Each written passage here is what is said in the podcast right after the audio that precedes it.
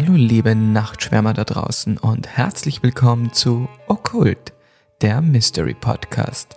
Ich bin der Sebastian Ich bin der Thomas. und wir wollen euch heute auf eine unheimliche Reise durch die Welt der paranormalen Phänomene und Horrorgeschichten mitnehmen. Beginnen wir jetzt unsere Reise in die Welt des Unerklärlichen. Und wir sind live. Hallo Tommy. Wir sollten uns, also hallo, wir sollten uns angewöhnen, den Soundcheck vor der Aufnahme zu machen. Übrigens, ich habe ur viel Feedback gekriegt, dass, äh, also mich haben Leute gefragt, ob mein Mikrofon nicht funktioniert, weil ich, es passiert halt tatsächlich das, worauf du mir auch schon öfters hingewiesen hast, dass ich so ein Zappel-Philipp bin und die ganze Zeit vom Mikro weggehe und dann hört es sich so an und dann hört es sich wieder so an. Ich muss mir da irgendwie in den Griff kriegen. Stimmt, das ist dein neues To-Do für die nächsten Folgen. Aber mir ist es an mir selber nie aufgefallen. Ich versuche ruhig zu sitzen. Warte, ich muss mich in eine Position begeben. Warte. Mikrofon her. So, ich bleibe jetzt ganz still sitzen. Boah, das beengt mich jetzt schon. Ja, vielleicht ist es auch das, siehst du, vielleicht fühlst du dich beengt dadurch. Aber bei so Aufnahmen kommt man halt auch auf vieles drauf, was einem so im Alltag gar nicht auffällt. An der Stimme, an den Bewegungen, an deiner Art zu reden. Ja, denn ich habe unfassbar viel gutes Feedback zu deiner Stimme gekriegt. Das wirklich, schmeichelt wirklich mir. viel Feedback. Dass Das du so eine schmeichelt mir. angenehme Stimme hast, dass man total merkt, dass du eine Sprecherausbildung machst. Also ich kann dir da von meiner Community nur das beste Feedback geben. Danke. Zu mir hat das gerade gesagt. dafür, dafür habe ich viel Feedback bekommen, dass unsere Dynamik sehr, Sehr gut. angenehm ist und sehr gut funktioniert. Also von dem her. Der eine Typ, der nur schwafelt, ist auch okay. Sebi, wie war der Wochenende? Hm, Mein Es ist Wochen ein Mon Montag, ist halt, oder? ja, es ist Montag. Ähm, mein Wochenende war gut. Es war ereignisreich. Sebi ist nämlich gerade umzogen. Genau. Ich habe Times. Voll. Ich habe Wien den Rücken gekehrt. Na, gar nicht. Ich meine, ich bin immer noch gern in Wien. Aber ich bin jetzt in Korneuburg Sebi zu ist jetzt offiziell erwachsen. Genau, ich bin in die Vorstadt gezogen. Endlich kann ich meine Brie Camp Fantasie ausleben und ein Desperate. Housewife werden. Und ich fühle mich wirklich dort total wohl. Also erstens einmal mag ich diese ganzen mittelalterlichen Gebäude Mhm. und diese, diese gotischen Gebäude auch. Das ist klar, dass man da auf dieser einen gewissen Burg, von der wir jetzt beide wissen, wovon, von welcher wir Mhm. reden, dass wir da auf jeden Fall einmal Erfolge aufnehmen müssen. Ist sicher von der, das machen wir auf jeden Fall. Und wir sind einmal zum Griechen gegangen und am, am Abend beim Heimweg, weißt du, sind da diese alten Laternen aus Eisen und so, das hat wie aus so einem Bram Stokers, keine Ahnung, Dracula-Film gewirkt. Geil. Also für mich sehr, sehr, ich fühle mich sehr wohl dort in dieser, in dieser leicht gruseligen, ähm, schönen Stadt. Also ein gutes Wochenende. Total, ja. Der erste Stock ist schon eingerichtet, zweiter Stock ist noch chaotisch und ähm, Ja gut, aber ganz ehrlich, das wäre ja schlimm, wenn, wenn ihr nach drei Tagen schon fertig eingerichtet ja voll. Also eh, es ist Also auch das würde ja tatsächlich fertig. ein bisschen unsympathisch machen, finde ich. Weil das sind echt ganz komische Menschen, die das so schnell hinkriegen. Das stimmt. Na gut, Ja, Sebi, um was geht's heute? Übrigens auch noch ganz kurz. Ähm, ich habe auch das Feedback gekriegt, dass wir uns steigern, was so den Creepy- und Angstlevel betrifft. Also die letzte Folge, und ich muss ja ganz ehrlich zugeben, die letzte Folge hat mich auch ganz schön, hat mich gefordert. Also Sehr die, gut. die Geschichte, halli, hallo. Drum umso gespannter bin ich, was heute passiert. Genau, also heute wird es auch wieder mal richtig gruselig und richtig okkult im wahrsten Sinne des Wortes. Deswegen gleich zu Beginn vielleicht mal unsere neue Triggerwarnung, nachdem wir uns ja auch horrormäßig immer steigern, damit es auch wirklich dementsprechend ernst genommen wird. Hier ist die neue Triggerwarnung. Triggerwarnung. Dieser Podcast behandelt paranormale Phänomene und Horrorgeschichten, die potenziell beängstigend, verstörend oder traumatisch sein können. Den Notruf der österreichischen Telefonseelsorge findet ihr in den Shownotes. Gut, wir sind zurück und heute geht's um ein, um eigentlich um zwei Sachen geht's heute. Einerseits um dieses Bild der Nonne, die irgendwie sehr oft in paranormalen Phänomenen und Horrorgeschichten ihren Platz findet. Kein Wunder. Und es geht heute um den Pakt mit dem Teufel als zweiten Aspekt. In der Geschichte sind beide Aspekte drinnen. Ähm, ich habe nämlich eine Sage entdeckt, die sich auf eine Nonne am Hermannskogel bezieht, also den Geist einer Nonne am Hermannskogel. Und ja, diese Sage habe ich mal neu interpretiert, würde ich sagen. Und ich bin sehr gespannt und freue mich, die dir und euch da draußen natürlich, liebe Nachtschwärmer, vorzustellen.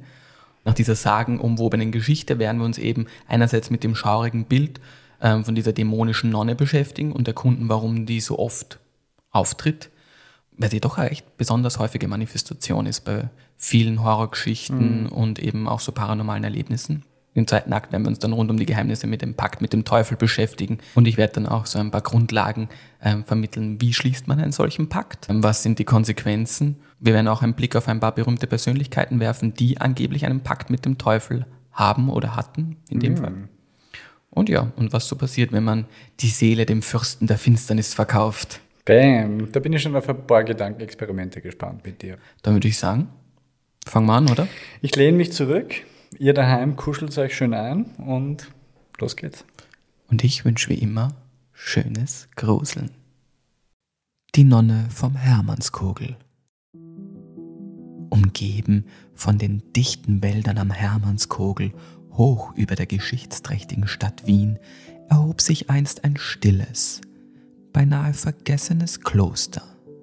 Und wenn man den Gerüchten Glauben schenken möchte, war die heilige Stätte damals nicht nur ein Ort des Gebets, sondern auch Schauplatz einer dunklen Geschichte, deren Aura bis heute in die Gegenwart strahlt.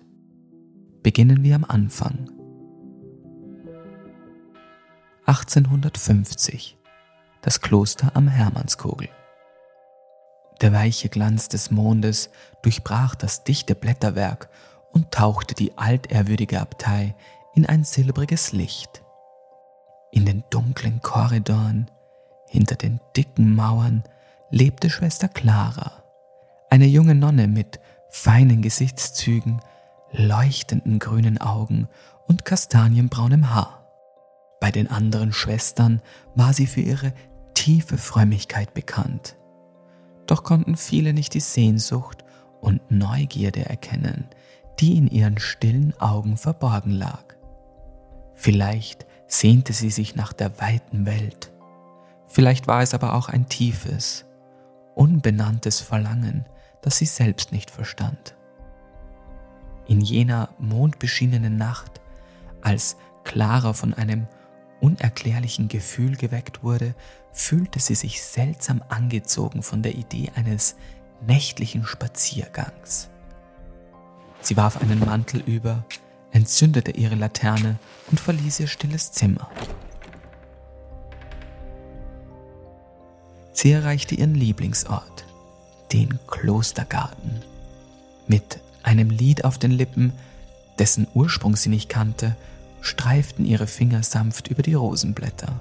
Plötzlich spürte sie eine Präsenz und fühlte sich unangenehm beobachtet. Der Wind rauschte durch die Äste der alten Bäume und erzeugte ein eigenartiges Flüstern. Ihre rechte Hand umklammerte reflexartig das Kreuz an ihrer Kette. Beruhige dich, Clara, es ist nur der Wind, murmelte sie, doch das tiefe Unbehagen ließ sie nicht los. Schnell machte sie sich zurück auf dem Weg in ihr Schlafgemach. Auf dem Rückweg blieb sie immer wieder kurz stehen, lauschte neugierig den nächtlichen Geräuschen und bildete sich ein, eine Stimme zu vernehmen. Sie schüttelte den Gedanken ab und suchte Zuflucht in den vertrauten Wänden ihres Zimmers. Sie löschte die Kerze ihrer Laterne, legte sich hin und fiel in einen traumlosen Schlaf. Der nächste Tag verlief in einer beständigen Routine aus Gebeten und Arbeit im Klostergarten. Sie liebte die ruhigen Stunden im Garten, wenn der Duft von blühenden Kräutern und Rosen die Luft erfüllte und das leise Summen der Bienen ihre Gedanken wiegten. Eine Zeit lang saß sie am Rande des Gartenteichs, betrachtete die Reflexionen der Wolken im Wasser und verlor sich in Gedanken über ein Leben jenseits der Klostermauern. Schwester Clara, ist alles in Ordnung? fragte Sophie, eine Novizin und enge Vertraute. Mit einem Lächeln antwortete Clara. Alles bestens, Sophie. Ich war nur in Gedanken. Sophie nickte und legte die Hand schelmisch vor ihrem Mund. Pass nur auf, dass dich Mutter Oberin Auguste nicht erwischt. Du weißt, sie hat nicht viel übrig für Tagträumerei, äffte sie die Stimme der Oberin nach. Clara und Sophie kicherten und sagten gleichzeitig, wer nicht arbeitet, sollte beten und nicht den Teufel mit seinen Gedanken einladen. Ein schelmisches Grinsen breitete sich auf ihren Gesichtern aus. Sophie setzte sich kurz zu Clara und nahm ihre Hand. Ich habe etwas für dich, gestand Sophie aufgeregt und reichte ihr ein kleines Kräutermesser mit schönen verschnörkelten Verzierungen am Holzgriff und einer ledernen Scheide. Damit du ein scharfes Messer hast zum Sammeln von all deinen Kräutern. Ich habe es selbst verziert, beendete Sophie freudig. Clara fiel ihr dankend um den Hals und sagte, das ist ein außerordentlich schönes Geschenk. Von Herzen danke, Sophie. Sag nur nicht Mutter Oberin, dass ich die letzten Tage mehr Zeit mit der Verzierung beschäftigt war als mit Beten, fügte Sophie hinzu, und die beiden lachten wieder. Das Lachen der beiden jungen Frauen verstarb jedoch sogleich, als sie den strengen Blick der Mutter Oberin hinter einer der Säulen sahen. Sophie stand ruckartig auf, strich ihre Robe glatt und verschwand flink ins Innere des Gebäudes. Clara steckte schnell das Messer ein und begann hastig den großen Rosmarinbusch zu stutzen. Aber als die Mutter Oberin nicht mehr in Sichtweite war, konnte sie ein kleines Schmunzeln nicht unterdrücken.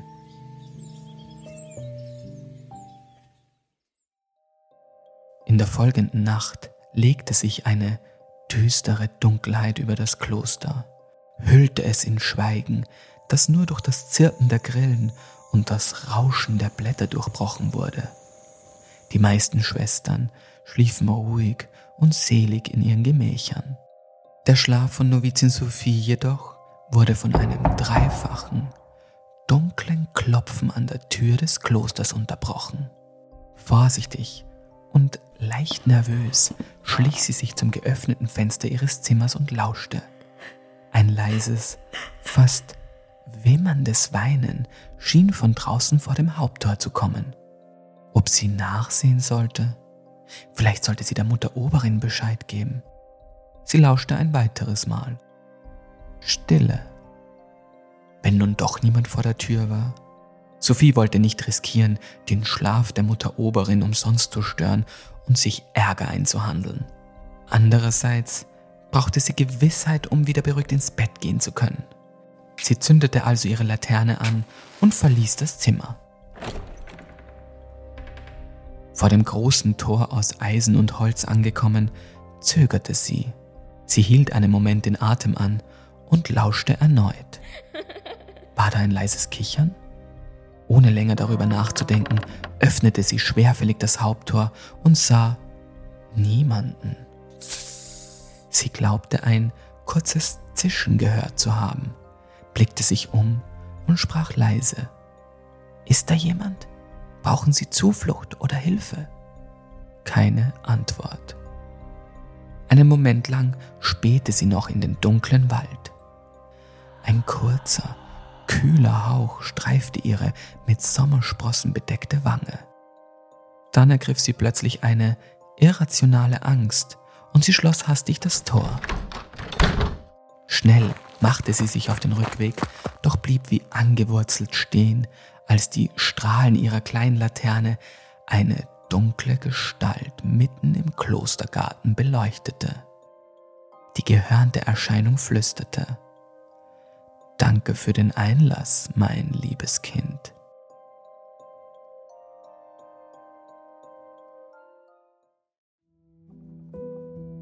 Mit den ersten Sonnenstrahlen, die den Morgen begrüßten, wurde Clara von einem markerschütternden Schrei geweckt. Reflexartig rannte sie nur mit ihrem Nachthemd bekleidet nach draußen. Sie fand sich neben den anderen Schwestern wieder, die sich um den leblosen Körper von Sophie versammelt hatten und aufgeregt tuschelten. Sophies Haut war kreidebleich, ihr Gesicht verzerrt in einem Ausdruck von Angst, gepaart mit einem widernatürlichen Lächeln, das um ihre leblosen Lippen spielte. Eine ältere Schwester, Agathe, berichtete mit Tränen in den Augen, dass sie eine Hornotter gesehen hatte, die sich just in dem Moment weggeschlängelt hätte, als die Novizin Sophie regungslos am Boden fand. Mutter Oberin Auguste trat vor, ihre Miene war streng und äußerst besorgt. Was für eine Tragödie, eine Hornotter in diesem Teil von Österreich. Das arme Ding, wie schrecklich. Clara, tief erschüttert vom plötzlichen Tod ihrer Freundin, konnte kaum einen klaren Gedanken fassen. Sie brach unter Tränen zusammen. Die anderen Schwestern halfen ihr auf und brachten sie zurück in ihr Schlafgemach. Die Zeremonie von Sophies Beerdigung fand gleich am nächsten Tag statt und das gesamte Kloster trauerte um den Verlust der jungen Seele. Die heimtückische Schlange jedoch blieb weiterhin unauffindbar. Zwei Tage nach der Beerdigung, gerade als die Sonne unterging und den Hermannskogel in leuchtendes Orange tauchte, klopfte es an der Tür des Klosters. Ein Mann mittleren Alters, gekleidet wie ein Jäger, stand vor der Tür und rief. Ich habe von einer giftigen Schlange gehört, die im Kloster ihr Unwesen treiben soll. Mein Name ist Friedrich, ich bin Jäger aus Wien und biete meine Dienste an, um diese Kreatur zu fangen. Mutter Oberin Auguste öffnete zaghaft das Haupttor und beobachtete den Fremden einen Moment mit Misstrauen. Mir ist nicht bekannt, dass ein Jäger aus der Stadt kommen soll, um uns zu helfen, sagte die Oberin mit durchdringendem Blick. Friedrich lächelte verständnisvoll und antwortete. Ich habe Erfahrungen im Umgang mit solchen Kreaturen und ich habe gehört, was der armen jungen Novizin passiert ist. Es ist doch meine Pflicht als Christ zu helfen. Trotz seines rauen Äußeren ließ Friedrichs Art zu sprechen und sich zu bewegen eine gewisse Kultiviertheit erkennen. Die letzten Worte schienen die Oberin milde zu stimmen, denn nach einigen kurzen Überlegungen nickte sie und ließ den Mann schließlich herein. Clara, immer noch von Trauer erfüllt, beobachtete vom Garten aus heimlich das Geschehen. Sie musterte den Fremden. Der Mann war nicht besonders groß, aber seine Schultern waren breit und seine Haltung strahlte eine gewisse Autorität und Selbstsicherheit aus. Sein Haar glänzte im dunklen Braun und war an einigen Stellen von Silber durchzogen. Als sein Blick unerwartet zu Clara wanderte, sah sie in seine durchdringenden goldbraunen Augen. In seinem Gesicht erkannte sie die Spuren von Jahren in der Wildnis. Tiefe Linien, die von der Sonne und den Elementen in seiner Haut gezeichnet waren. Sein auffälligstes Merkmal waren jedoch seine markanten Gesichtszüge. Sie gaben ihm ein weises, beinahe väterliches Aussehen, das ihn trotz seines jungen Alters älter erschienen ließ. Er winkte ihr freundlich zu. Clara, etwas zögerlich, winkte zurück. Mit jedem Tag, den Friedrich im Kloster verbrachte, gelang es ihm ein Stückchen mehr, das Vertrauen der Schwestern, besonders das von Clara, zu gewinnen.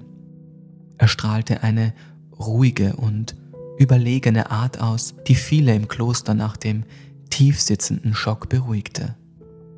Mit Stolz zeigte er den Schwestern die modernen Fallen, die er im Kloster und in den Zimmern aufgestellt hatte. Er sprach über die verschiedenen Schlangenarten, wie man sie identifiziert und wie man sie fängt. Es wirkte, als hätte er ein tiefes Verständnis für die Beschaffenheit der Dinge, gepaart mit einer leidenschaftlichen Neugierde, die mit jedem Wort Claras eigene Sehnsucht an die Oberfläche trieb.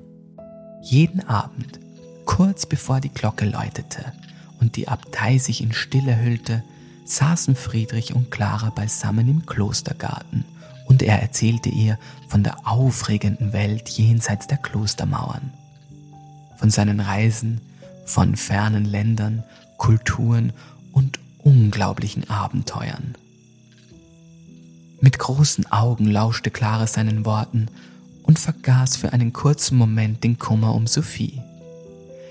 In Gedanken wünschte sie sich diesen Ort zu verlassen, die weite Welt frei zu erkunden und all diese wundersamen Dinge mit eigenen Augen zu sehen. Die Schlange jedoch blieb weiterhin unentdeckt und das Kloster schien ebenfalls keinen Frieden zu finden. Denn seit dem Tod der Novizin häuften sich des Nachts eigenartige Geschehnisse. Bei Einbruch der Dunkelheit begannen die Kerzen in den Gemächern der Schwestern zu flackern, als ob unsichtbare Hände mit ihnen spielten. Bei den morgendlichen Gebeten wurde immer mehr getuschelt und einige berichteten von Sophies Kichern, das sie in den gewundenen Korridoren jede Nacht vor dem Einschlafen hörten. Viele sahen im Augenwinkel Schatten, die durch die Gänge huschten. Eine Schwester betrat sogar nicht mehr den Gebetsraum, da sie eine dunkle Gestalt am Fenster sah, die sie mit leuchtend roten Augen beobachtete. Doch es waren nicht nur diese eigenartigen Manifestationen, die der christlichen Gemeinschaft zusetzten. Die Atmosphäre im Kloster war erdrückend. Schwestern, die einst eng befreundet waren, begannen sich gegenseitig mit Argwohn zu betrachten. Misstrauen erfüllte die Luft und einige der gottesfürchtigen Frauen klagten über fürchterliche Albträume, in denen eine dunkle Präsenz mit ihnen sprach. Zu allem Überfluss hatte sich die Mutter Oberin seit den spukhaften Vorkommnissen in ihr Zimmer eingeschlossen. Niemand durfte sie stören. Und wenn einige der Schwestern manchmal untertags an ihrer Tür lauschten, hörten sie die Oberin leise beten. Allerdings verbreiteten sich Gerüchte, dass die Mutter Oberin nachts mit ausdruckslosem Blick durch die Gänge des Klosters schlich. In einer der Nächte, in der der Wind besonders heftig gegen die Klostermauern prallte, behauptete Schwester Agathe, die Mutter Oberin draußen im Klostergarten grinsend umherwandern gesehen zu haben. Dunkelheit schien sich in jede Ecke des Klosters zu schleichen, jeden Winkel und jede Seele zu verdunkeln. Eines Nachmittags, als die Sonne golden durch die Bäume fiel, wanderte Clara wieder zu ihrem Lieblingsplatz am Gartenteich. Sie wollte sich von all den schrecklichen Ereignissen ablenken. Misstrauisch betrachtete sie den Teich. Das Wasser schien dunkler als sonst, die Reflexionen eigenartig verzerrt.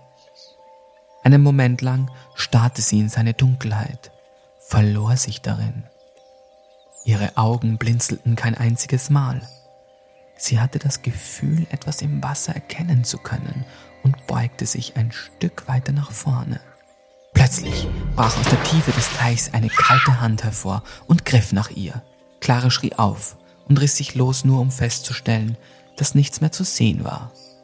Das Wasser war ruhig, so als wäre nie etwas geschehen. Dann hörte sie ein seltsames Rascheln als sie sich umdrehte, lag vor ihr die prächtige Hornotter, die sie mit ihrem starren Blick fixierte und zum Angriff bereit war. Der Kopf der Schlange raste auf Clara zu, doch bevor sie schreien konnte, wurde das Reptil von Friedrich, der wie aus dem Nichts erschien, gepackt und in eine seiner Fallen gesperrt. Das Tier zischte wild und hämmerte mit seinem Kopf gegen die Holzwand. Der Jäger stellte die Kiste mit der Schlange auf den Boden und half Clara auf. Clara war völlig neben sich, erzählte aufgeregt und fassungslos, was gerade passiert war. Du hast mir das Leben gerettet. Ich weiß nicht, wie ich dir danken soll, Friedrich, beendete sie den Tränen nahe. Friedrich nahm sie überraschend in den Arm. Clara spürte seine Wärme und seine schweren Hände um ihre Taille. Wir müssen von hier fortgehen, Clara. Irgendetwas geht in diesem Kloster vor sich und ich möchte nicht, dass dir etwas passiert. Kommst du mit mir? Soll ich dich hier fortbringen? fragte der Jäger verlegen. Clara wurde rot und schämte sich sogleich, auch nur daran gedacht zu haben, zuzustimmen. Ich, ich habe ein Gelübde abgelegt, Friedrich. Dieses Kloster ist mein Zuhause. Hier sind meine Schwestern. Aber du hast recht, irgendetwas geht hier vor. Ich muss sofort mit Mutter Oberin sprechen. Seit dem Tag, an dem Sophie uns verlassen hat, spüre ich die Anwesenheit des Teufels. Es reicht. Ständige Gebete helfen hier nicht mehr. Wir müssen etwas unternehmen. Beendete sie mit überraschender Entschlossenheit, stand auf und putzte sich die Erde von ihrer Robe. Friedrich nickte und sagte, dann helfe ich dir. Clara stand vor dem Zimmer von Mutter Oberin Auguste. Ihre Hände umklammerten fest das Kreuz an ihrer Kette. Mit einem schweren Herzen und einer furchtvollen Aura bat sie Friedrich, hier zu warten. Sie wollte die Oberin alleine aufsuchen, ihr persönlich die Notwendigkeit zur Handlung vermitteln. Vorsichtig betrat Clara das Zimmer. Die Vorhänge waren zugezogen. Im Zentrum des Raums stand ein massiver, von unzähligen Kerben und Narben durchzogener Eichentisch. Ein einziger Kerzenleuchter stand darauf, der mit seinem flackernden Licht Schatten an die Wände warf und die Ecken des Raumes in Dunkelheit tauchte. Die Oberin stand mit dem Rücken zu ihr, eine starre Gestalt in der Finsternis. Sofort dachte Clara an all die Gerüchte, die sie über die nächtlichen Erscheinungen der Mutter Oberin gehört hatte. Als die Oberin sich umdrehte, wurde Clara Angst und Bang. Schwarze Augen, aus denen Tränen aus Blut tropften, starrten sie an und dämonische Verse wurden in einer flüsternden Stimme gemurmelt. Eine ungekannte Furcht ergriff Clara. Sie begann zu zittern, konnte kaum glauben, was ihre Augen sahen. Panik erfüllte sie. Instinktiv rannte sie auf den Korridor hinaus und schrie. Der Teufel hat unsere Mutter Oberin bemächtigt. Clara wollte die anderen Schwestern warnen. Sie blickte sich ängstlich um und suchte nach Friedrich. Dieser kam plötzlich um die Ecke gelaufen, mit einem Blick des Entsetzens auf seinem Gesicht. Ich wollte meine Fallen einsammeln und fand unter jedem Bett der Schwestern satanische Symbole, keuchte Friedrich.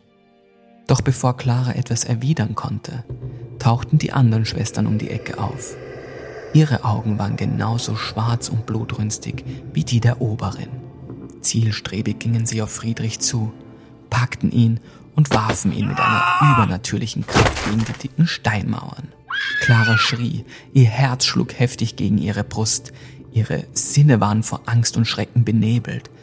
Der Anblick der besessenen Schwestern und die morbide Aura, die plötzlich alles umgab, ließen sie in einen Zustand des Entsetzens verfallen. Die Luft um sie herum war eiskalt. Alles schien von einer unheilvollen Finsternis durchzogen zu sein.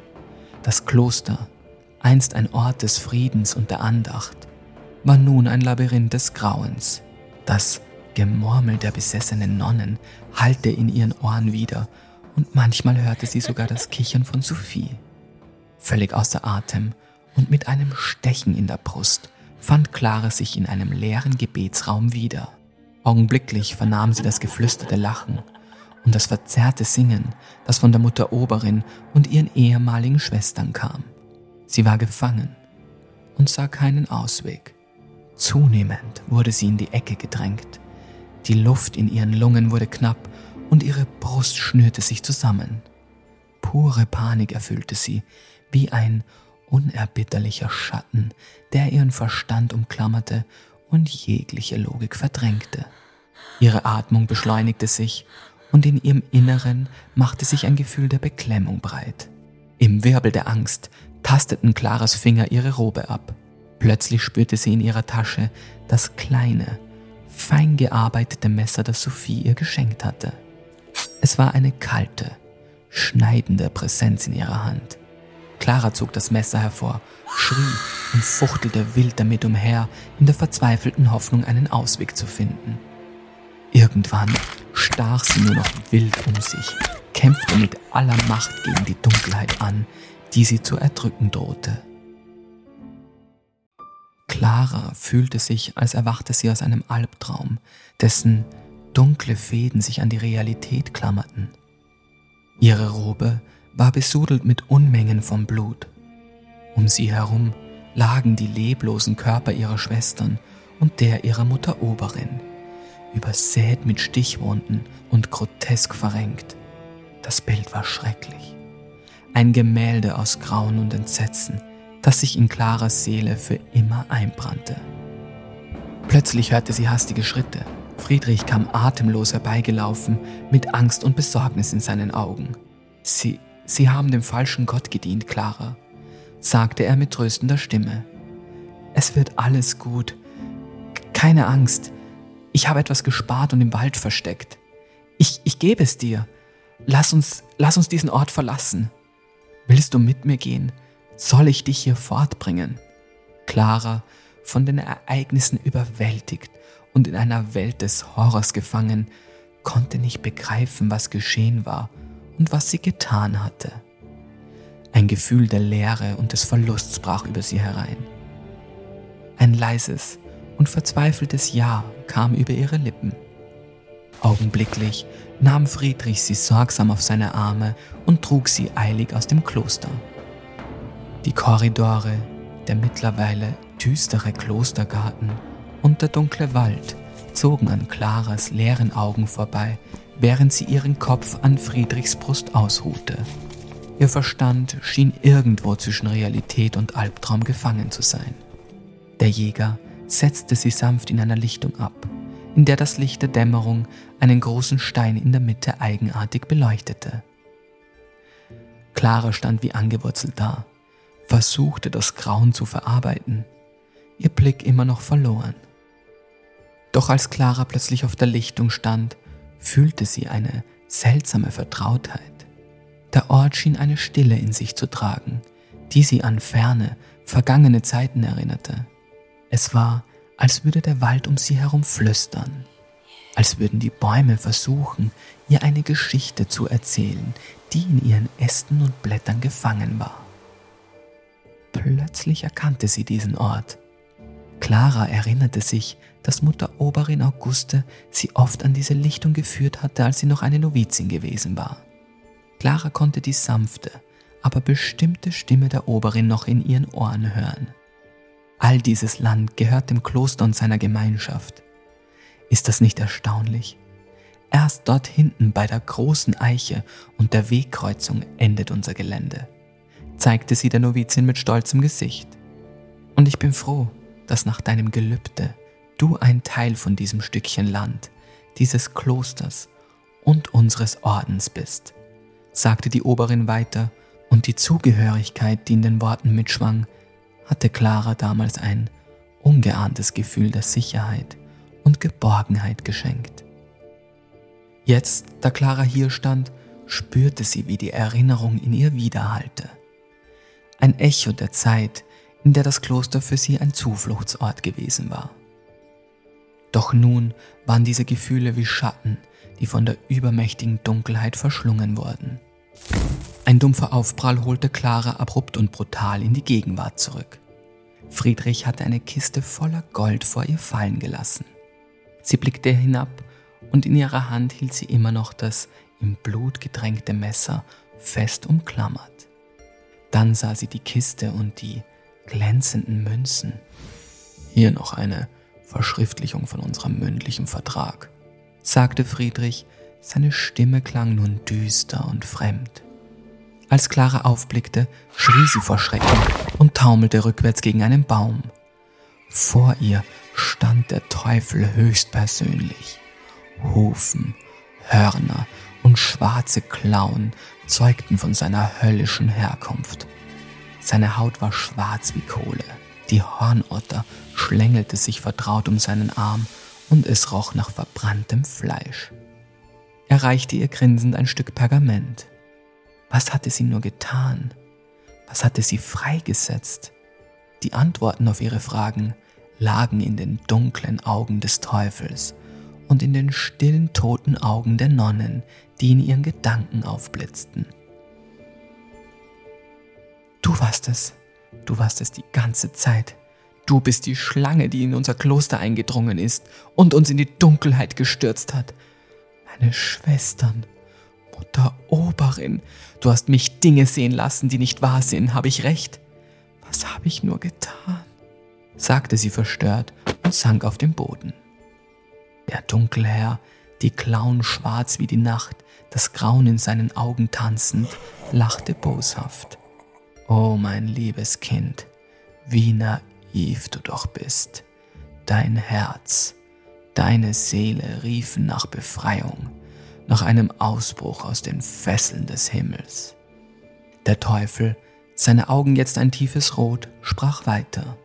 Du bist zu freundlich, Clara. aber so viel Macht besitze ich gar nicht. Ich konnte nicht einfach in euer Kloster eindringen. Mir wurde von einer Sünderin die Tür geöffnet.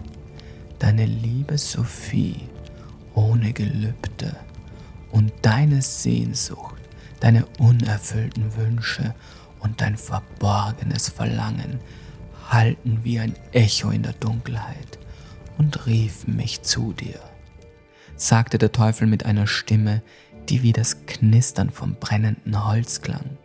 Claras Geist war in einem Wirrwarr aus Angst und Selbstvorwürfen. Sie fühlte, wie die Dunkelheit ihr Herz umklammerte und eine kalte Hand ihre Seele streichelte.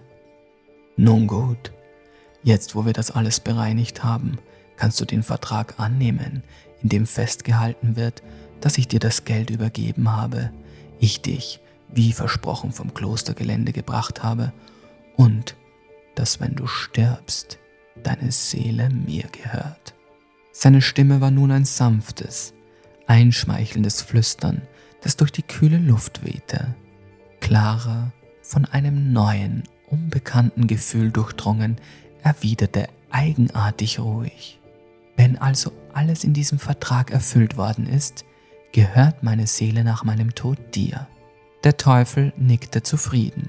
Dann muss ich dich enttäuschen, denn wir befinden uns immer noch auf dem Gelände meines Klosters, sagte sie, und ihre Stimme war voller kaltem, unerbitterlichem Hass. Fahr zurück in die Hölle, aus der du gekommen bist, rief Clara, und in einem letzten Akt der Verzweiflung schnitt sie sich die Kehle mit dem kleinen Messer in ihrer Hand auf. Noch bevor der Teufel sie davon abhalten konnte, sprudelte das Blut dickflüssig aus ihrem Hals. Augenblicklich löste sich das Stück Pergament in Asche auf. Die Sterne funkelten kalt und gleichgültig auf die Lichtung herab, während der Teufel enttäuscht und voller Zorn wieder natürlich schrie und zappelte. Sein Zischen erfüllte noch ein letztes Mal den Wald und dann verschwand er plötzlich, zurück in seine höllischen Gefilde. Tage später war der Wald voller Krähen und das Grauen, das sich hinter den Mauern des Klosters verborgen hatte, wurde von zwei Handelsleuten aus der Stadt entdeckt. Als die Tragödie rund um das Kloster am Hermannskogel in der Stadt die Runde machte, kamen Männer in Schwarz gekleidet und ihre Gesichter mit Masken bedeckt. Ihre Fackeln warfen zuckende Schatten, die wie geisterhafte Gestalten über die kahlen Wände des Klosters tanzten. Das Kloster musste vernichtet werden, jedes Zeichen des Bösen ausgelöscht. Die Feuerzungen leckten an den Steinen, während die Struktur des heiligen Ortes lautstark in sich zusammenfiel. Ein Lärm des Verderbens, der bis nach Wien zu hören war. Der Hermannskogel, ein stiller Zeuge des Leids und der Verzweiflung, wurde zur letzten Ruhestätte von den gefallenen Nonnen und Clara, deren Seele nun auf ewig an diesen Ort gebunden war. Am Fuße vom Hermannskogel, auf der Wiese beim Bründel, wird Clara auch heute noch gesehen. Eine Nonne, die mit traurigen Augen Kreuze in Steine und Bäume ritzt. Ein stummes Zeichen der Reue und der Erinnerung an ihre Schwestern. Ende. Ende. Wenn wir mal Merch haben sollten, hätte ich gern das am T-Shirt stehen. So Ende. Ja. Ganz viel Ends auf jeden Fall. Entweder vorne und am Rücken dann okkult oder vorne okkult und hinten Ende. Ja, genau. Boah, Tommy. Es war nicht der Plan von dem Podcast, dass ich Albträume kriege. Aber du tust das mit mir ein bisschen. Und vor allem Nonnen triggern mich halt so hart. Ich habe eh schon mal gesagt, Horrorfilme, kleine Kinder und irgendwie so alte Frauen in komischen Gewändern. Und irgendwie stelle ich mir das jetzt so ein bisschen vor. Ja, natürlich. Darum geht's ja auch. Aber warum? Warum tut's das? Warum gerade Nonnen? Ja, darüber werden wir dann noch gleich reden. Ich werde dir ein paar Gedanken dazu mitgeben. Hm, oder Vielen Dank. Also ich weiß nicht, wie es euch geht, so diese Idee oder die Vorstellung vom Podcast ursprünglich, nämlich, dass die Leute genauso wie ich zu Podcasts einschlafen, davon kann man sich, glaube ich, echt verabschieden. Ich glaube, wir haben eine neue Nische für unseren Podcast, nämlich nicht einschlafen. ja, wir machen entweder was sehr richtig oder sehr falsch. Ich weiß nicht. Nee, ich bin, ich bin mir nur unsicher. wir werden es ähm, in ein paar Jahren sehen. Oh, okay, also Nonnen und der Teufel. Gut. Genau, also prinzipiell geht es um Nonne und Teufel. Die Originalsage habe ich euch natürlich wie alle anderen Quellen und Links wie immer in unseren Shownotes reingepackt. Also falls ihr diese Originalsage lesen wollt, könnt ihr die dort nachlesen. Aber im Grunde weicht die Geschichte natürlich schon ab von der Sage. Die Sage ist viel kürzer und im Grunde ist dort so, dass ein Jäger halt kommt zum Kloster, die Nonne mit seinen Worten verführt, sie ihm folgt, mhm. dann rauscht er mit ihr in die Lüfte ab, was dann in der Luft passiert. Das ist eine ganz andere Geschichte. naja, nicht wirklich. Es war ein Jäger, er hat sie verführt. Also nein, nein, nein, nein, aber ich, ja genau. Ich meine, mein, das ist eine andere Geschichte. Ach so. Der Jäger, der die, der die Nonne verführt. Halli, hallo. Sie sieht dann, dass er der Teufel ist, zischt mit ihr irgendwie in die Lüfte. Dort oben, was dann passiert, sei dahingestellt. Aber seitdem wandelt dann ihr Geist mhm. praktisch durch diesen, durch die Wälder vom Hermannskogel und auf dieser Wiese. Und ich habe dir dazu, weil da habe ich auch eine Karte gefunden, wo genau dieses Kloster damals gestanden haben mhm. soll.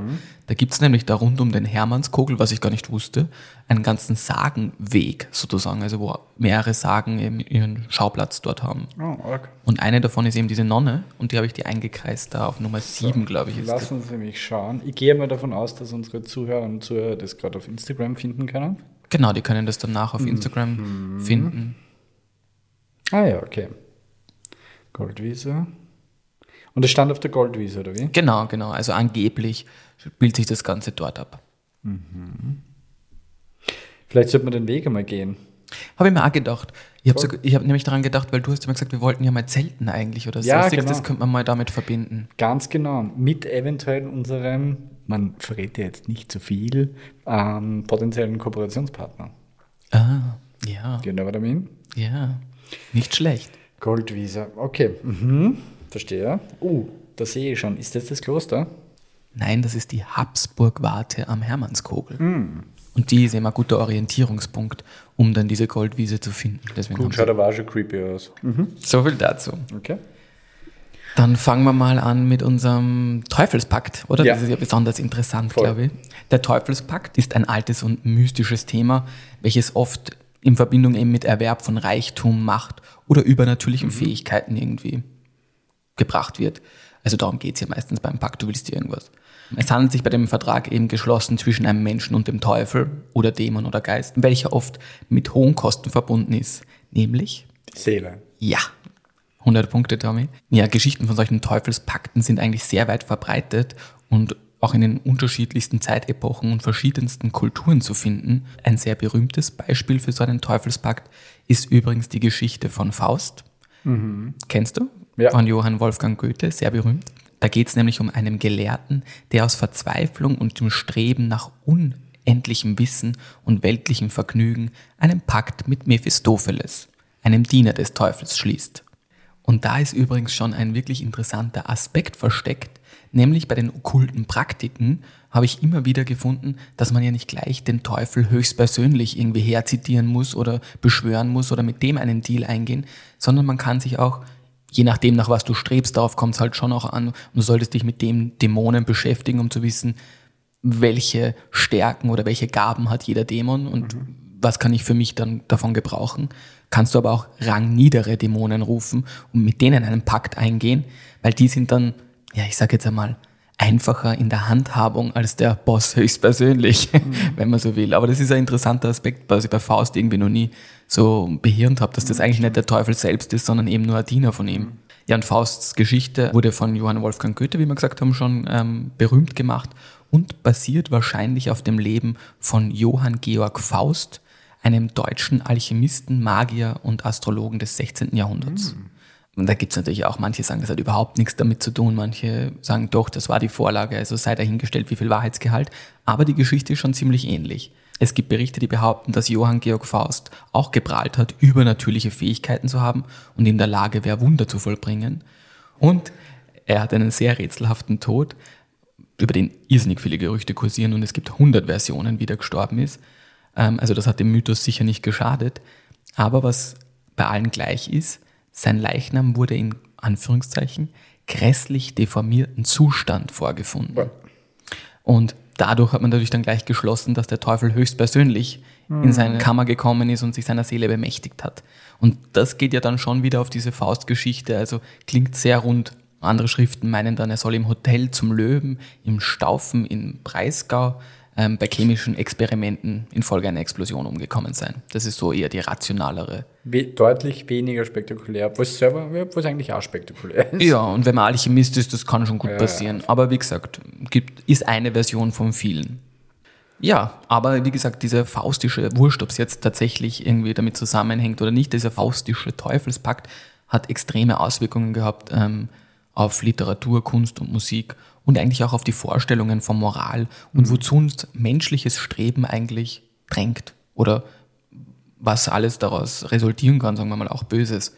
Tatsächlich ist das auch so weit verbreitet, dass auch in Polen gibt es sozusagen einen Faust, eine Geschichte vom Faust, der heißt dort Pan Dwartowski, ich hoffe, ich spreche das richtig aus, und ist eben so dieser polnische Faust, der einen Pakt mit dem Teufel eingeht, um magische Kräfte zu bekommen. Also ziemlich weit verbreitet. Okay, Sebi, lass uns mal Klartext reden. Pakt mit dem Teufel. Also ich habe mal, bevor, ich- bevor ich jetzt gleich loslege, eine Frage. Und zwar, was passiert denn mit deiner Seele dann? Also für, für was, wenn du da jetzt, wurscht, ob du jetzt mit dem Boss persönlich oder mit irgendwie einem, einem Vasallen den Pakt eingehst und die Seele gehört dann dem nach deinem Ableben, was tut er denn mit der Seele? Also was, weißt du, was ich meine? Was ist das Schlimmste, was passieren kann? Im ersten Schritt passiert einmal gar nichts. Weil der, der Seele gehört ja dann noch dir. Das ist ja immer nur zum Zeitpunkt deines Todes. Ja, ja, genau, also- genau. Also bis in deinem Leben passiert einmal gar nichts, außer dass du hoffentlich, oder ganz sicher sogar, Extrem scheiß reich bin. wenn das eines der Abmachungen war, ja. Aber je nachdem, was man sich ausgemacht hat, dienst du dann eigentlich diesem Teufel oder Dämon danach, deine Seele, also du selbst nicht, aber deine Seele. Sie kann halt dann nicht in den Himmel oder ins Universum zurück, wo auch immer man dann hingeht, wenn man geht. Also ich bin Hackler vom Teufel. Genau. Du bist dann Und sein kann für alles Mögliche eingesetzt werden. Genau, weil Also wurscht, ob wer mit Rücken kraut oder irgendwie Genau, du, die Hölle muss, genau, die Hölle muss auch bewirtschaftet werden. Das, die, das geht auch nicht von, von alleine. Die, die brauchen Arbeiter, Arbeiter, Arbeiter. Okay, mit ohne Chance auf irgendwann einmal freigelassen zu werden. Weil ewig ist schon echt lang. Ewig ist echt lang. Tatsächlich habe ich, obwohl es immer auch steht, dass ein Pakt natürlich dann für die Ewigkeit ist und ungebrochen ist, schon Rituale und Wege gefunden, die angeblich zu einer Lösung von so einem Pakt führen können. Aber das wird sicher gar Zuckerschlecken sein. Also Gibt's, gibt's irgendwas in dir oder irgendeinen Wunsch, der so groß ist, dass du sagst, lass uns das tun. Teufel, lass uns das tun. Naja, sicher fallen mir da ein paar Sachen ein. Ja, schon, oder? ja, na klar. Also ich glaube, es kommt arg auf den Zeitpunkt, also auf, auf, auf mein Alter drauf an, wann mir das angeboten wird. So mit 70 werde ich jetzt nicht einen Pakt mit dem Teufel machen, weil, oder gerade. come on. Ja, na, stimmt. Gerade dann ist auch blöd, ja. Ähm, also dann ist wirklich, außer, außer der Teufel ist so dumm, dass er sich auf so einen Deal einlässt wie ewiges Leben. Weil dann wäre wär er wirklich obviously ziemlich dumm. Dumm ist er nicht, definitiv nicht. Er ist sehr gewitzt, ähm, was seine, Scheiß seine Teufel. Bösartigkeit oder auch seine Dämonen, nicht nur er eben. Aber ihre juristischen Kenntnisse sind eher mittelmäßig, habe ich gelesen. Das heißt, ein geschickter Magier oder Magierin könnte sozusagen den schon austricks nehmen. Gut, an alle Juristinnen und Juristen da draußen, die uns gerade zuhören, setz dich einmal hin, gleich einmal einen Vertrag aufgesetzt, bitte. So, aber jetzt zurück. Ähm, also es gibt Dinge, wo du schon sagen würdest, lass uns das tun. Ja, selbstverständlich. Schon, gell? Also ich bin jetzt auch nicht in der ersten Sekunde komplett abgeneigt. Na, natürlich nicht. Es kommt, man muss halt dann das Ganze weiterspinnen. Eben, man muss sich dann den Preis wirklich überlegen, den man zahlt. Und ich glaube, das sollte keine Impulshandlung sein, sondern das ist halt wirklich, du musst dir halt schon bewusst sein, was das bedeutet. Und wie gesagt, man muss halt immer bedenken, dass der Teufel oder de, der Dämon auch echt gewitzt ist beim Erfüllen des Vertrags, sage ich jetzt einmal. Weil als Beispiel, du willst der beste Gitarrist sein der Welt und der talentierteste, dann gibt er dir diese Gabe, aber im nächsten Moment, keine Ahnung, verlierst du deine Finger auf irgendwas, aufgrund von irgendeinem Unfall, den der Teufel herbeigeführt hat und du kannst es nicht mehr ausleben, dann bist du theoretisch immer noch der beste und talentierteste Gitarrist, kannst es aber nicht ausleben. Okay, oder so wie, wie unfassbar schön sein, aber dann stinke ich halt plötzlich. Genau, ja, ist auch ein, gutes, ist ein schönes Beispiel, ja. Mm. Also man muss das eben, dieser Vertrag muss weiter. halt, genau. Das heißt, deswegen, ich will keinen Impuls draus machen, sondern es muss halt wirklich bis ins kleinste Detail gut durchüberlegt sein. Mhm. Und den Teufel zu rufen, und da kommen wir dann eh später noch, ist jetzt auch kein Zuckerschlecken. Mhm. Also von dem her, das ist alles nicht so einfach. Okay, verstehe. Na gut, ich habe dich unterbrochen. Ja, gar nicht. Das war eh ein guter, guter Zwischen-Intermezzo. Ähm, ja, weil ich da natürlich schon äh, ernsthaft drüber nachdenke. Also falls der jetzt zu mir kommt, ähm, mir würden da halt wirklich verdammt viele Dinge einfallen, die ich ziemlich cool finden würde. Und natürlich so oberflächliche Dinge wie, wie weiß ich nicht, Geld und Reichtum und bla bla, mhm. aber halt auch coole Dinge. Also ich würde mir definitiv mehr magische Fähigkeiten geben oder so. Ja, da durchaus auch so globale Sachen, so ein bisschen in Richtung Klimawandel stoppen, irgendwelche faschistoiden Typen absageln oder so. Also ich glaube, das Spektrum ist ja recht breit, oder? Genau, ja, und da kommt es dann auch darauf an, ob der Teufel drauf eingeht, weil vielleicht durch den Klimawandel sozusagen er mehr verliert, wenn er den verhindert als gewinnt. Also das wieder ja, da sind dann die Anwälte und die Anwältinnen gefragt. Die müssen, die müssen das machen. Genau. Okay, na Aber gut. Jetzt gebe ich dann noch ein paar Beispiele mhm. für solche berühmten Persönlichkeiten und Okkultisten, die angeblich einen Teufelspakt geschlossen haben. Und der erste darunter ist, oh ja, ja, jetzt kommt mein Französisch, mhm. Urbain Grandier, Grandier, nee, irgendwie so, Urbain Grandier, toller Name. War ein französischer Priester des 17. Jahrhunderts, der wegen Hexerei verflucht und verbannt wurde. Ihm wurde vorgeworfen, einen Pakt mit dem Teufel geschlossen zu haben, um magische Fähigkeiten zu erlangen. In seinem Prozess. In, dem, in, der Zeit war man ja relativ sensibel. Ja, natürlich. Ja. Ich komme mal zu ein paar aktuelleren unter Anführungszeichen Beispielen, aber das ist eins, was ich hervorheben wollte, weil diesen Vertrag, der wurde nämlich bei seinem Prozess vorgeführt und den gibt es noch. Also angeblich, wenn es das der echte mhm. ist, ja. Und den habe ich dir auch mitgebracht. Das ja, sieht so aus. Okay, was sehe ich? Was sind das für Unterschriften da? Genau, das ist nämlich, erstens mal ist es Latein, wobei rückwärts gelesen. Also du musst es rückwärts lesen, damit du mhm. das Latein erkennst. Mhm. Das war der Beweis für den Teufelspakt. Und unten haben eben alle Dämonen unterschrieben und Dämonen unterschreiben immer mit ihren Siegeln. Und das sind eben diese ganzen komischen Zeichnungen. Mhm, mh. Und eine davon soll sogar Satan höchstpersönlich unterzeichnet haben. Okay. Das, das schaut ein bisschen aus wie eine Kinderzeichnung. Ja, Latein rückwärts damals die Schrift, ja. Mhm. Nein, ich meine eher diese Zeichen. Achso, die Siegel. Ja, die Siegel. Ja, die schauen aber wirklich, ja, die Siegel sind sehr. Mhm. Aber die sind wichtig, dass man die kennt übrigens auch bei allen Beschwörungen und so. Mhm. Man, man, arbeitet sehr viel mit Siegeln. Zweiter Herr, auch interessant eigentlich, dass die meisten Beispiele, die ich gefunden habe, nur Herren sind. Ja, weil wir halt so Deppen sind und auf sowas auch eingehen. Ja, eh. Also in Wirklichkeit wundert es mich überhaupt nicht. Ja, eh, aber trotzdem die ganzen Hexenverbrennungen, Hexen, weiß ich nicht, also haben Frauen immer, die haben das anscheinend nicht gebraucht. Ja, ich glaube auch, das ist eine, das ist eine pure Ego-Geschichte. Scheint so.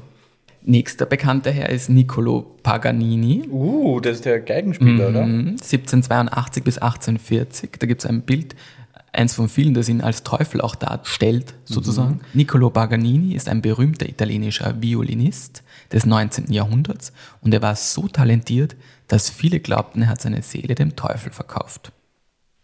Das hat, glaube ich, von mir noch nie wer gesagt. noch nicht. Ziemlich ja. arges Bild, by the way. Genau, weil das stellt, ich habe das Bild auch genommen, weil es sehr, erstens, weil es lizenzfrei ist, aber, aber aus, aus zweiten Grund, weil es eben schön darstellt, was die, wirklich dieses was, die, was das Publikum gesehen hat. Weil die haben ja echt geglaubt, dass eigentlich der Teufel höchstpersönlich auf seiner Geige spielt. Sauber unfair, du bist du so gut in irgendwas. Ja, wobei er war schon wirklich eine geheimnisvolle und irgendwie furchteinflößende Gestalt, weil er war sehr schmächtig, er hat einen dürren Körper gehabt, einen riesigen Schädel anscheinend und er besaß eben diese pechschwarzen Haarsträhnen und dieses aschfahle Gesicht mit diesem orgenstechenden Blick. Das ist aber schon ausgereizt. Also viele, ich habe auch viel gefunden, die das sozusagen aus marketingtechnischer Sicht betrachtet haben, diesen ganzen Fall um Paganini. Mm. Und die, der hat schon wirklich angeblich sehr bewusst damit gespielt, obwohl es ihm, habe ich auch wieder gelesen, andererseits auch wirklich sehr schwer gefallen ist, dass die Leute ihn so sehen. Hm, Ja, verstehe. Persönlich. Ja nicht, ja nicht Aber marketingtechnisch war es natürlich super, weil von Europa über London bis Paris bis Wien, der war urberühmt Mhm. und alle wollten den halt auch sehen und jeder wollte sich selbst ein Bild machen.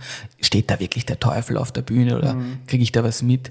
Also er kam auch immer in so einer verdunkelten Kutsche, wo er von Stadt zu Stadt gefahren ist.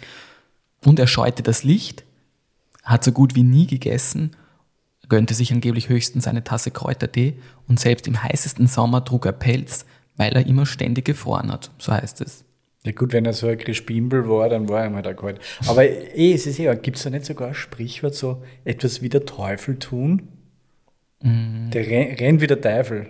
Ja, Gibt's das nicht? ja, das gibt schon, aber ich weiß nicht, ob das mit dem Pakt äh, zu tun hat. Naja, ja, I don't know. Aber das weiß ich jetzt nicht. Und er hat eben auch diese, diese, diesen Geigenkasten, den er gehabt hat, der Paganini, den hat er halt nie aus den Augen gelassen. Das haben die Leute auch immer so beobachtet, weil das wahrscheinlich Teil des Pakt war, sozusagen hat man angenommen, drum war auf das. Ich meine, es war wahrscheinlich eine irrsinnig teure Geige, by the way. aber Na ähm, gut, aber das sind alles Dinge, die das natürlich anfeuern. Genau, die das genau. Mysterium noch größer machen. genau, und ganz arg befeuert wurde das Ganze, dass angeblich ihn niemals jemand üben sehen hat. Wirklich? Ja. Ja, Okay, das, das macht es natürlich creepy. Die Gerüchte gingen dann so weit, dass er sogar in, während einer Veranstaltung einmal seine Menschlichkeit beweisen musste, im Sinne von, dass er von einer, von einer menschlichen Frau abstammt. Also das hat man dann schon angezweifelt, weil man hat von ihm keine Geburtsurkunde gefunden, angeblich bis heute auch nicht. Ja, und dann kam so ein Brief von seiner Mutter, die dann eben mein Sohn und bla bla bla und das sehr schwülstig und liebevoll geschrieben hat, der sich aber dann als Fälschung herausgestellt hat. Und auch wieder so ein Punkt, war das Marketing oder war das... Ja. Ja. Ja, gut, ist, ist, ist gut nachvollziehbar, dass sie diese, dass sie diese Gerüchte oder diese, dieses, ja, dieses Mysterium gehalten hat. Voll. Und wer weiß es eben. So, mein nächstes Beispiel ist dann Alistair Crowley. Den siehst du hier. Ähm, der hat 1875 bis 1947 gelebt. Und es war ein äußerst berühmter Okkultist. Und es gibt sehr viele Spekulationen, ähm, dass Crowley einen Teufelspakt eingegangen sei, um okkultes Wissen und magische Fähigkeiten zu erlangen. By the way, sein Tarotdeck war mein erstes, das ich mir je gekauft habe, ohne zu wissen, dass es von ihm ist. Ah, arg. Der strahlt da ein bisschen was Finsteres aus, finde ich. Mhm. Ja, also das ist jetzt nicht, mit dem will ich nicht auf ein Bier gehen. Ja, der Crowley, der ist eine ziemlich vielschichtige Persönlichkeit. Darüber könnte man ehrlich gesagt eine eigene Podcast-Folge machen. Aber ich wollte ihn im Zuge dessen hier erwähnen. Er hatte eine Abtei in Sizilien damals und hat auch zahlreiche magische Rituale durchgeführt, die eben als schwarze Magie betrachtet worden sind. Der hat ureindringliche Augen. Gell, das Bild ist arg. Wirklich arg. Ich habe mir das auch nicht lange anschauen können. Zoomst da mal rein, das ist echt creepy. Ja, voll. Ich habe da das, das Bild irgendwie angestarrt und dann da ist der Tab wieder aufgegangen mit dem Bild. Das war wirklich creepy. Und man dachte, okay, verschwind von meinem Computer. Verschwinde, Crowley. Und bei ihm habe ich den Teufelspakt sogar gefunden, wie der ausschaut. Also da habe ich, den habe ich euch mitgebracht und lese ich jetzt vor. Der Treueeid. Durch die riesige Höhe des Himmels darüber, ich schwöre dir, deine Liebe zu sein. Bei dem Abgrund der Erde darunter schwöre ich dir höchsten Glauben. Durch den Luftstrom und die Herrlichkeit des Feuers, durch die Kraft des Meeres und den Schrecken des Sumpfes. Ich verzichte hier auf alle Gnade oder das Christliche, das ich durch die Taufe erhalten habe. Ich binde mein Blut in Satans Banden. Das alles liegt in meinen Händen. Für dich, das Tier und deine Kontrolle verspreche ich Körper, Geist und Seele. Und was kriegt er?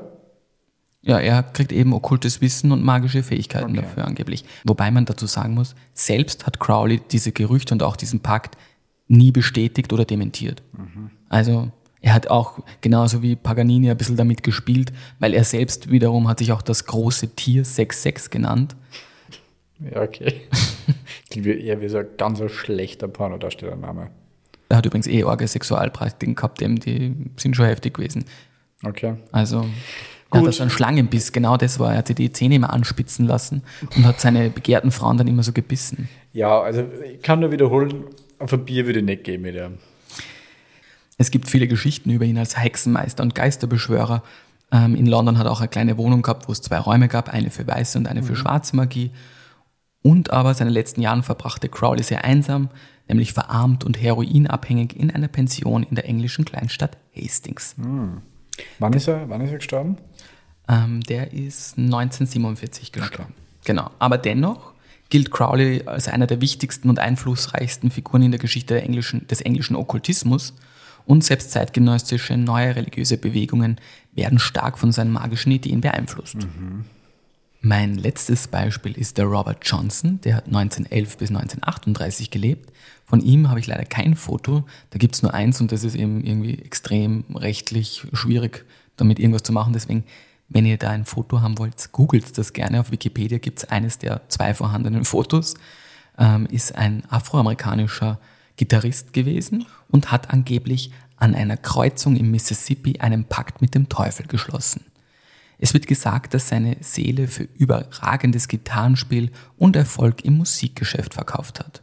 Und Johnsons mysteriöser Tod im Alter von 27 Jahren fügt dann seiner Legende halt noch mehr Mystik hinzu, weil als Sterbedatum ist zwar der 16. August 1938 angegeben, eine Todesursache fehlt aber. Hm, hat sie echt nicht Auszeit. Stimmt, 27 ist nicht lang. Was kann da schon weitergegangen sein? Oder im Pakt ist was schiefgelaufen. Ja. Er wurde nämlich angeblich von, also es, es gibt dann ein paar Augenzeugen, nämlich einen Reisegefährten von Johnson, der behauptet, dass Höllenhunde ihn gejagt haben und dann bei Greenwood in Mississippi gestellt hätten. Er behauptete sogar, dass sich dann im Todeskampf der Johnson selbst in ein Höllengetier mhm. verwandelt hat mhm. und sagt, ich zitiere, die gerechte Strafe für einen, der mit dem Teufel im Bund ist. Das ja. war kein netter Gefährte gewesen. Na, und eben deswegen möchte ich bei dem Beispiel auch sagen, das ist natürlich vielleicht wirklich eher ein Beispiel dafür, dass die damalige Gesellschaft einem schwarzen Gitarristen solch überragende Fähigkeiten nicht zutrauen wollte. Ach so, okay. Deswegen ah, fand ich es auch okay. spannend, dieses okay, Beispiel okay, zu bringen, weil wer weiß, vielleicht war es wirklich so und er hat einen Bug gehabt, aber auf der anderen Seite ist es auch sehr wahrscheinlich, dass die mm, Gesellschaft. Rassistische Scheiße. Genau, dass die mm. Gesellschaft sich deswegen diesen ganzen Humbug darum ja, ausgedacht hat, um das irgendwie Boah, in was für einer Welt leben wir, dass man das gleich sozusagen realistisch in Betracht ziehen muss. Ja, und das ist nicht einmal so lange her. Ja, voll. Gut. Okay, also einige, einige Beispiele für, für vermeintliche Teufel. Fakte. Genau. Und immer sehr talentierte Leute natürlich. Mhm. sehr klar. Ja. Von nichts kommt nichts. Org, org, org. Und jetzt, lieber Tommy, damit wir gut gewappnet sind, mhm. ähm, kann ich dir mal die Grundlagen, wie man so einen Teufelspakt schließt, erklären. Ja, damit. Genau, ich habe mich nämlich dazu schlau gemacht und es gibt natürlich viele verschiedene Rituale für einen Teufelspakt und ich werde jetzt mal versuchen, die Grundlagen hier ein bisschen näher zu bringen. Doch bevor ich darauf eingehe, sei darauf hingewiesen, dass die folgende Information nur zur Bildung und Unterhaltung gedacht ist und definitiv nicht als Anleitung für irgendwelche okkulten Praktiken dienen soll. Die Idee eines Pakt mit dem Teufel geht ja irgendwie immer eben mit so Ritualen und Symbolen und Worten der Macht und Opfern einher. Aus vielen Schriften und Erzählungen geht hervor, dass man am besten so einen Pakt mit dem Teufel an einer Kreuzung schließt. Das haben wir nämlich gerade beim Robert Johnson ja, genau. gehabt, darum habe ich das so gesagt. Ist ganz witzig eigentlich, weil sich kreuzende oder gabelnde Wege gelten als Aufenthaltsort von Geistern und Dämonen. Aus diesem Grund werden hier Beschwörungen und so mhm. Pakte eben besonders beliebt mhm. durchgeführt. Und das hängt wahrscheinlich damit zusammen, dass bei solchen Kreuzwegen oft früher Hinrichtungen vollzogen worden sind. Und wie gesagt, das habe ich dir eben vorher schon gesagt, es ist immer wichtig, dass du dich mit dem Dämon vertraut machst, mhm. mit dem du den Pakt schließen musst, äh, mit, dem du mit dem du den Pakt schließen möchtest. Ja. Ähm, jeder Dämon hat verschiedene Zeitpunkte, wo er gerufen werden kann, verschiedene Tage. Man muss da einiges beachten. Also das ist okay, aber so du redest jetzt schon von der Anleitung, wenn ich den machen will. Genau. Und ist es Usus? Also will ich den machen oder kann es sein, dass der auf mich zukommt? Mm, so wie jetzt bei der Nonne. Ja, genau. Also ich glaube, der kann schon auf dich zukommen, wenn du irgendeine besondere Seele für ihn bist oder es im Zuge irgendeines ähm, Spiels wieder. Der Teufel hat ja auch eine gewisse Leidenschaft für Spiele. Ähm, also von dem her, ja, kommt drauf an. Aber meistens in dem Sinn ist es jetzt, wenn du wirklich aktiv ihn herholen willst. Mhm. Genau, man braucht dann spezielle Kräuter. Also man muss sich wirklich mit den Eigenschaften vom Dämon vertraut machen. Dann brauchst du einen magischen Kreis, den habe ich dir auch mitgebracht. Ein Beispiel dafür zumindest. Mhm. Der sieht so aus. Ähm, also du siehst das auch nicht so einfach. Da sind ziemlich viele Symbole und Gekrakel und mhm. alles Mögliche. Manchmal wird dann auch ein sogenanntes Evokationsdreieck außerhalb des Kreises gezeichnet. Mhm. Das ist nämlich in diesem Dreieck soll dann dieser Dämon erscheinen nach der mhm. Beschwörung mhm. von der heiligen ah, von der unheiligen Dreifaltigkeit, entschuldige. Dann braucht man noch ein Stück Papier, im besten Fall Pergament. Mhm. Und da mhm. schreibst du dann wie folgt, ich, dein Name, verspreche, Name des Dämons oder was auch immer, in dem Zeitraum von so und so vielen Jahren, in folgender Weise, dann wie der Name des Dämons zu entgelten, was er für mich dahin getan hat. Und dann muss es halt ganz genau ausformuliert sein, was die Bedingungen sind, was du willst, was du bekommst. Und Das heißt, die kann schon terminieren. Ja, genau, das meine ich ja. Deswegen sage ich, ja, du, du, das muss ganz genau ausgearbeitet Ach sein. so, okay. Also es muss nicht zwingend für die Ewigkeit sein. Ja, die Frage ist, ob er dann drauf eingeht. Ach so. Aber ja, theoretisch kannst du natürlich jeden Vertrag äh, anbieten, sozusagen, wie bei jedem juristischen Handlung sozusagen kannst Da du wird einmal alles. ordentlich verhandelt. Genau, da wird einmal ordentlich verhandelt. Dieser Vertrag wird dann natürlich zweifach angefertigt. Einmal für dich, einmal für den Dämon. Und lass mich raten, mit Blut unterschrieben. Ja, Natürlich. schau, das weißt du. Natürlich. Das Gemeine, oder wie man sagen will, ist, nur du unterschreibst mit Blut. Hm, cool. Der Dämon oder Teufel eben mit seinem Siegel, wie du schon richtig Ah, festgestellt hast bei dem anderen Vertrag, den ich da gezeigt habe. Ähm, und warum mit Blut? Ja, das symbolisiert nämlich diese lebenslange Bindung eben und den Austausch von diesen Energien zwischen dem Individuum und dem dämonischen Wesen. Also das hat schon eine starke Symbolik. Blut einfach. Ich habe aber Rituale gefunden und Wege, um selbst so einen Pakt angeblich zu lösen. Gut, das zweite Exemplar von dem Vertrag wird dann eben nach der Unterzeichnung verbrannt. Somit ähm, gelangt es dann in die Sphäre des Dämons. Und here you go. Du hast Na, einen schau. ersten Teufelspakt gemacht. Das ist ja einfacher wie ein Handyvertrag. Ja, schon. Stimmt eigentlich. Okay. Ähm, mhm, mhm, mhm. Hast du das schon mal ausprobiert? Willst du das natürlich. trauen? Also ich glaube, man sollte wirklich sehr respektvoll damit umgehen. Wer weiß, wozu, die, wozu sie dich dann bringen. Weil das ist nämlich auch so eine Geschichte, die ich oft gelesen habe. Es ist ja dann meistens so eben, also wenn ich dann sterbe, gehöre ich dir. Und der Teufel äh, findet dann schon Wege, dich frühzeitig zu Bist holen. du, bist du so, so deep im Game, dass du. Wärst du bereit, dabei zu sein, wenn es ich probieren würde? Ja, sicher. Ja? Ich würde dir sogar helfen. Und ich glaube, ehrlich gesagt, du brauchst mich auch. Ja, wahrscheinlich. Ich Also- sagen, also das nicht hin. Eben. Ich würde irgendwelche Figuren hinzeichnen, mit Eben. vor dem Kreis stehen Und du brauchst ja warten. aber irgendeine Energie und du musst, also ich glaube schon, dass du mich da tatsächlich benötigst. Dafür so, so, so, so dreist bin ich jetzt einfach mal und sag das.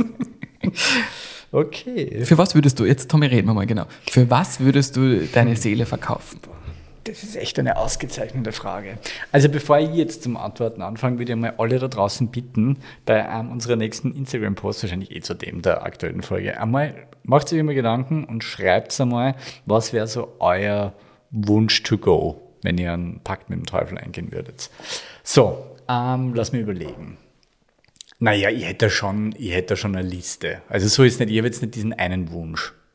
Ähm, also ich, ich würde es wahrscheinlich so unterteilen in irgendwie was gesellschaftliches, globales, also so in Richtung Frieden oder Klimakrise, irgendwie so in diese Richtung. Und dann würde ich schon beinhart irgendeine egoistische, irgendeine egoistische Nummer durchziehen. Ich glaube, das gefällt dem Teufel auch besser. Ja, eh verstehe aber, aber ich, aber ich bringe es auch nicht übers Herz. Nur was für mich. Oder, oder vielleicht irgendwie, warte, lass mich nachdenken. Lass mich nachdenken. Hm.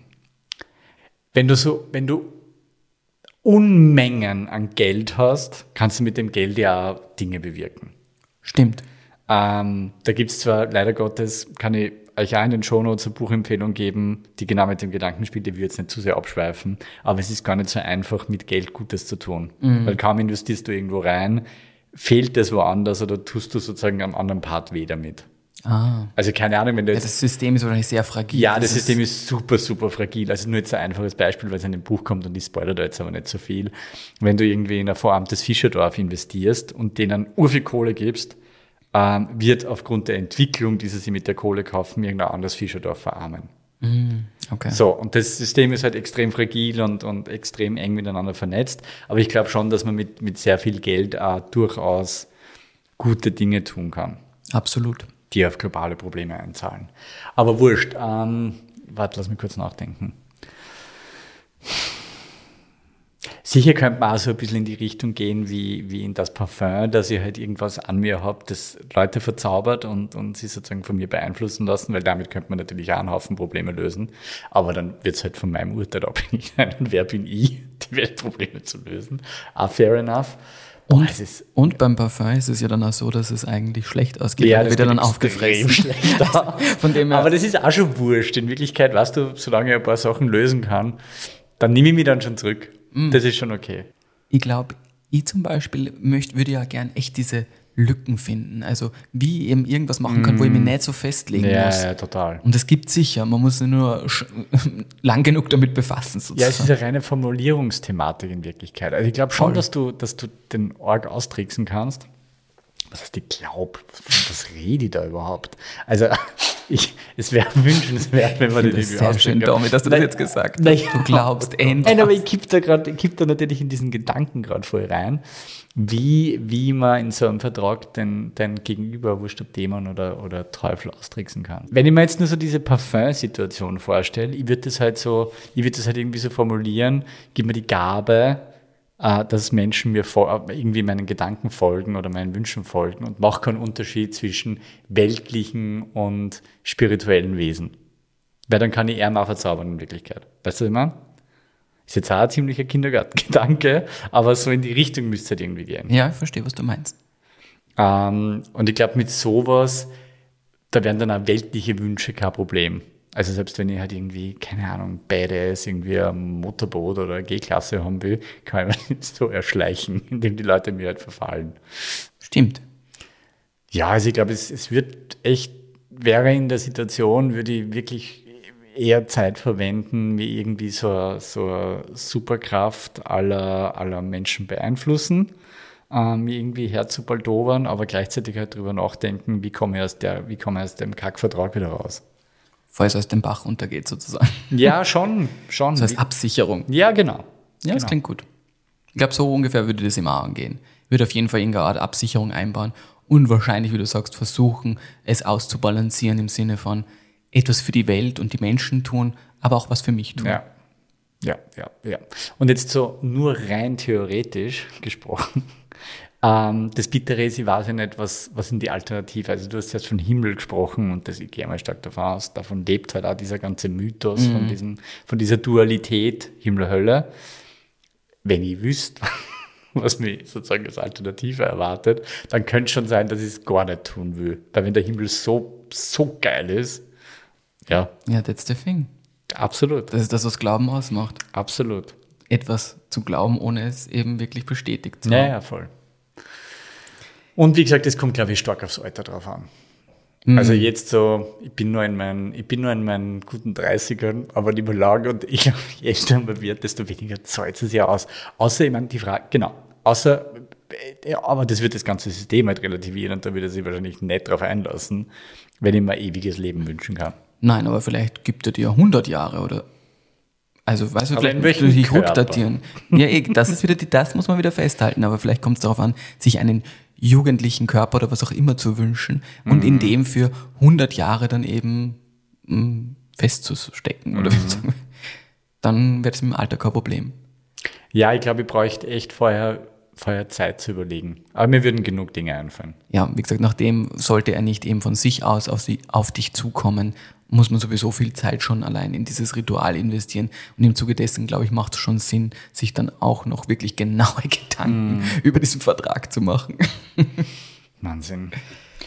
Sebi, du hast wieder mal sensationell recherchiert. Danke. Schön, dass wir den Teufelspakt jetzt sozusagen abgeschlossen haben ein bisschen. Ähm, jetzt kommen wir noch ganz kurz zu den Geistersichtungen von Nonnen, was damit auf sich hat, was es damit auf sich hat. Weil so Geistersichtungen sind halt schon ein besonders häufiges Phänomen in diesem Bereich des Paranormalen mit der Nonne. Weil da gibt es echt unzählige Berichte und Erscheinungen. Und hier habe ich ein paar Theorien gesammelt, sozusagen, warum gerade die Nonne. Erstens einmal hat sie eine starke symbolische Kraft. Sie repräsentiert nämlich diese Reinheit, Frömmigkeit und aber dabei auch wirklich Spiritualität. Also sie ist ja wirklich eben etwas sehr Reines, Frommes und trotzdem sehr dem Spirituellen zugewandt. Und in Horror und in paranormalen Erzählungen kann die Darstellung einer Nonne, die als Geist oder Dämon auftritt, natürlich einen extrem guten Kontrast herstellen zu dieser symbolischen Reinheit, die sie normalerweise repräsentiert. Also das kann ich mir schon gut vorstellen, Ja, dass sie einfach aufgrund ihrer symbolischen Stärke einfach oft gesehen wird. Ja, wenn das Beste vom Besten zum Schlimmsten des Schlimmen wird. Genau, so ungefähr, genau. Ja. Ähm, und wegen der Vielzahl an Geschichten und Legenden ist auch so ein Punkt. Es gibt nämlich echt sau viele Geschichten und Legenden von Nonnen, die in irgendwelchen Klöstern gelebt haben und dann irgendwie unter mysteriösen und tragischen Umständen gestorben sind oder eben einen Pakt mit dem Teufel eingegangen sind, früher oder später. Also das ist einfach auch eine sehr beliebte Geschichte, die vielleicht unbewusst oder bewusst in unseren Köpfen einfach schon sehr lange verankert ist. Ja, und weil Klöster auch extrem creepy sind, sind wir uns ehrlich. Ja, voll. Also das sind ja keine schönen Orte. Vor allem, wenn das Licht ausgeht. Ja, es ist schon spooky. Absolut eben. Ja, eben, ich glaube auch dieses ganze Setting und Ensemble Ja, ja, trägt da sicher was dazu bei. Wobei eben so ein Klostergarten oder so ja wirklich auch extrem schön sein kann. Oder so wie Hildegard von Bingen, die da mit Mhm. ihren Kräutern und so wirklich. Hildegard von Bingen, habe ich schon lange nicht mehr gehört. Von der habe ich nie, also von der habe ich kein, kein angsterfülltes Bild. Die ist für Mhm. mich immer so ein Sinnbild von mit den Kräutern und mit dem, dass sie Gutes tut und Mhm. hilft den Menschen und die Zuflucht suchen. Aber ja, okay, ich verstehe die Perspektiven alle, aber ist, ist nicht, hast du nicht auch immer so ein bisschen ein mulmiges Gefühl, wenn wer so perfekt ist? Ja, das wird ja nur ein Teil sein, nicht ihr gesamtes Bild, aber es stimmt schon, ja. Nein, ich meine generell jetzt also praktisch das, das, das Bild der Nonne anfeuernd. Ach so. Diese, dieses Perfektsein und perfekt, ich nenne es jetzt mal unschuldig, wie immer man das definiert, sowas löst in mir immer so ein bisschen Stimmt schon, ja. aus. Ja, weil der Mensch einfach, oder ich selber einfach mich gut genug kenne, um zu wissen, dass ich das nicht bin. Ja. Also ich habe so viele Facetten und da gibt es so viele graue Abstufungen. Und ja, man ist nicht nur schwarz oder weiß. Und ich glaube, das war halt eben auch damals in der Vorstellung, gab es halt nur das. Und was sich da alles in dir aufstaut. Ja, das glaube ich auch. Also diese, dieses asketische Leben und, und halt dieses, der Verzicht auf, auf in Wirklichkeit alles, was Spaß macht. Und da rede ich jetzt nicht nur von Sex, sondern von allem halt. Du musst ja implodieren. Also Ja. du, du musst ja mal eine böse Nonne werden. fragen. Ja ich kenne leider keine Nonnen oder Priester. Hier war wenig, wenig Nonnen im Freundeskreis. Komisch. Gut. so viel dazu.